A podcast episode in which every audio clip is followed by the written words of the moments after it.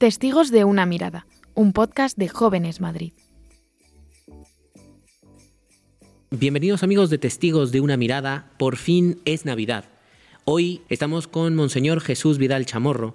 Nació en Madrid en el año 1974, tiene 49 años, es licenciado en Económicas y Empresariales por la Universidad Complutense, sacerdote desde 2004 y obispo auxiliar desde 2017.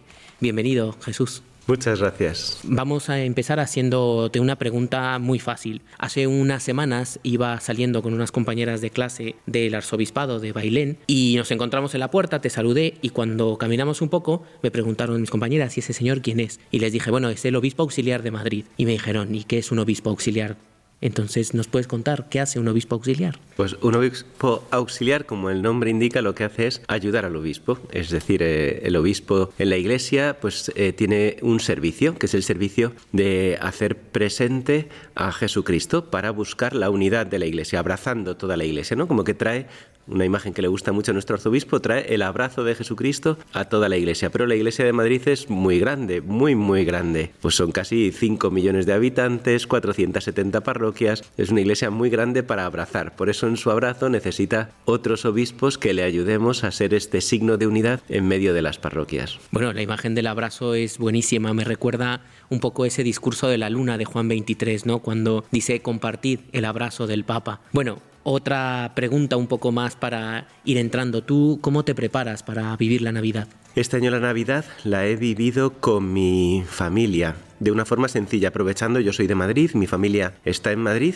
y mientras esté sirviendo a la iglesia aquí, pues podré vivirla con ella. Me he preparado en el Adviento, viviéndolo de una forma muy sencilla. A mí el Adviento me gusta que sea un tiempo de silencio, de escucha de la palabra de Dios en medio pues de los líos y los trabajos que, tenemos que hacer, pero preparando con silencio el corazón para, para recibir al Señor, como eh, incrementando el deseo. Me parece que el, el Adviento es un tiempo que enardece el deseo. Para que de verdad llegue la Navidad. Desde niños queremos que llegue la Navidad. Pues ha sido así como la he preparado y luego la he vivido con mucha sencillez con mi familia, con mis padres, mis hermanos, mis sobrinos. Qué maravilla poder vivir la Navidad con la familia. Bueno, ahora el objetivo de este podcast es que gente de nuestra diócesis de Madrid nos cuente miradas. ¿Tú nos podrías compartir alguna mirada que te haya ayudado en la vida, que te haya cambiado un poco? Sí, pues la mirada que me ha cambiado yo creo que más en la vida son muchas.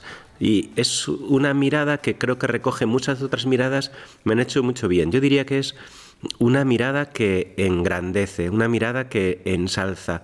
Y esa mirada la viví sobre todo en el seminario. En el seminario eh, pude eh, descubrir una mirada que sabía sacar de mí lo mejor. Esta mirada estaba en mis formadores, esta mirada estaba en los compañeros del seminario que veían en mí cosas que yo no era capaz de ver. Por una, pues la historia que yo había vivido, yo, pues yo tenía una estima muy baja y no veía que yo fuera capaz de, pues ni de ser sacerdote, ni, ni de hacer bien a las personas, ¿no? Ni de hacer bien a las personas. Y sin embargo, la mirada de confianza, la mirada que te dice, pues realmente Dios te ha bendecido y puedes hacer mucho bien a los demás, ¿no? Una mirada que se expresa también en confianza, en responsabilidad, en personas que te abren el corazón, eh, me ha ido haciendo descubrir eh, la belleza de la mirada de Dios, ¿no? Yo descubro sobre todo la mirada de Dios como una mirada que te lleva hasta Él, ¿no? Una mirada que te levanta, ¿no? Frente a tantas miradas que vivimos,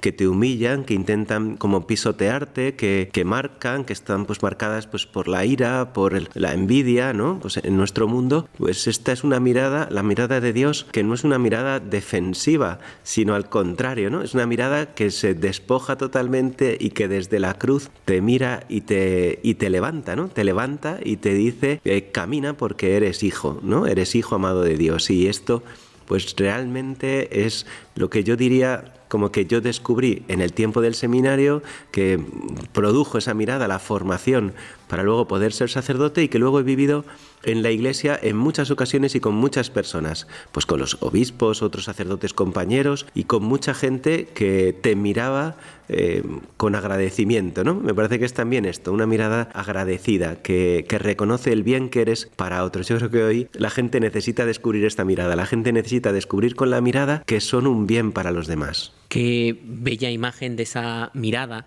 que te miró y que también te ayuda a mirar a los otros. Tú hoy, como obispo auxiliar de Madrid, miras a mucha gente. ¿Qué le dirías a los jóvenes que miras en nuestro arzobispado de cara a esta Navidad, de cara a este año 2024 que va a comenzar, de cara a un futuro, ¿no? Porque al final creo que esa mirada tuya te ha transformado tanto que me imagino que tú nunca imaginaste ser obispo auxiliar de Madrid, ¿no? ¿Qué le dirías a, a, los jóvenes? Les diría que no tengan miedo, que no tengan miedo, precisamente por eso, porque la mirada de Dios sobre ellos es una mirada que te muestra aquello a lo que estás llamado, ¿no? Y por lo tanto que frente a mm, pues miradas que, que se convierten en defensivas, ¿no? Pues les diría que, mm, que se dejen amar por el Señor, que se dejen conducir por Él, porque Él es capaz de llevarles mucho más de lo que esperan. Como decías, yo nunca imaginé, bueno, al principio cuando era joven ni siquiera imaginé que yo pudiera ser sacerdote. Yo rechacé mucho la llamada interiormente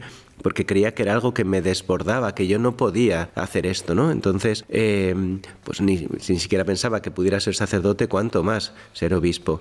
Eh, pero la mirada de confianza, en este sentido también, la mirada de confianza del Papa que me eligió, ¿no? Pues también por propuesta de eh, nuestro obispo anterior, don Carlos Osoro, esas miradas que te eligen, ¿no? Me parece también pues eh, algo precioso. Por lo tanto, le diría a los jóvenes, no tengas miedo de dejarte mirar por Dios y que Él te proponga horizontes eh, profundos.